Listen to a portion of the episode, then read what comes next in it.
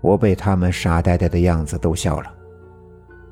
我说的是晚上，他是晚上来的，半夜的时候，后来就走了。听了我的话，他们七嘴八舌的议论。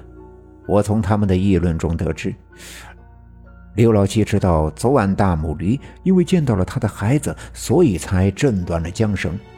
那么，如此说来，小驴驹在半夜来过。这对刘老七来说是一件天大的好事。当初，当大家伙儿都知道是王革命牵了他家的驴驹子跑进了柳树沟的时候，都劝他：这一旦进了柳树沟呀，是有去无回的。一头毛驴，一个畜生而已，何必为了此事念念不忘？可刘老七却不这么认为，在他的眼里，大母驴比自己的生命还要重要。所以，大母驴生的孩子就好比自己的孩子一样亲切。每当谈及此事的时候，他经常会信誓旦旦地说：“我的小毛驴肯定会回来的，你们就等着看看吧，他一定会回来的。”小毛驴半夜的时候来到自己的院子门前，与他的妈妈相会，但却没能留下，又走了，肯定是有人牵着他，所以他不得自由。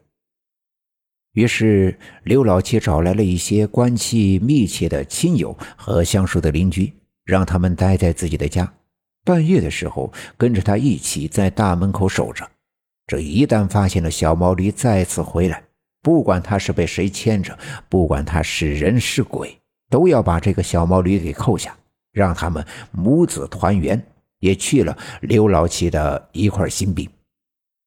刘老七把我放在地下。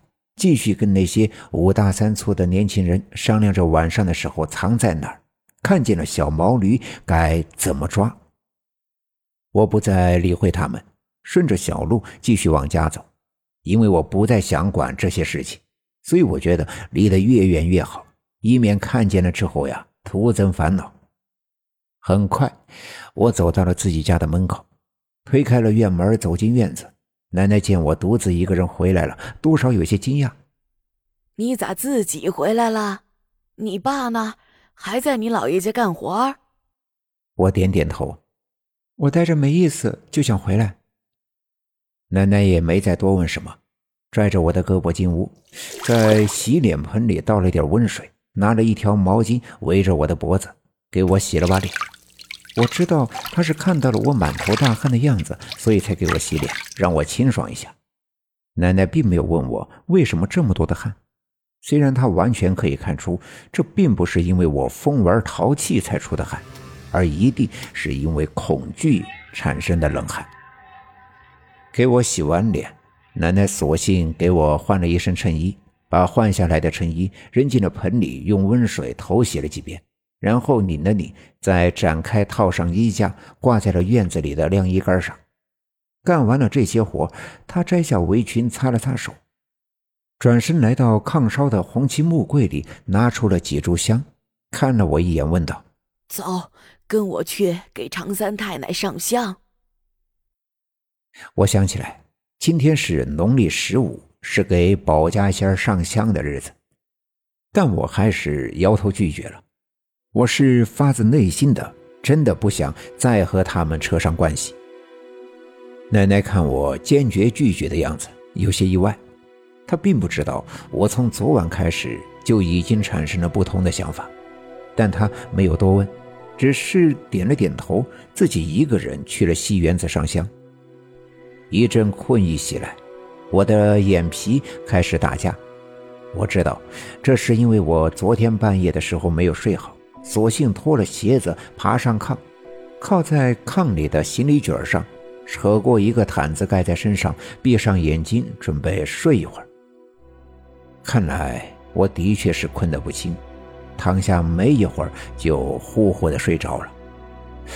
说来也奇怪，这一觉睡得特别的香，一个梦都没做，这完全出乎我的意料。这些日子以来。不管是白天还是在梦里，一切都是那么的真实，让我无处逃避，无法逃脱。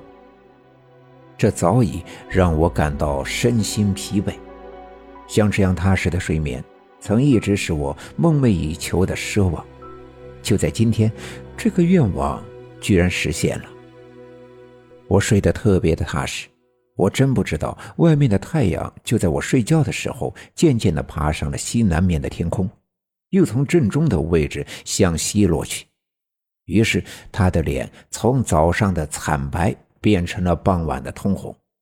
或许是因为他在这一天里由上至下的看到了刘家镇发生的很多令他羞愧的事情，所以他这才羞红了脸。本集已经播讲完毕，感谢您的收听。欲知后事如何，且听下回分解。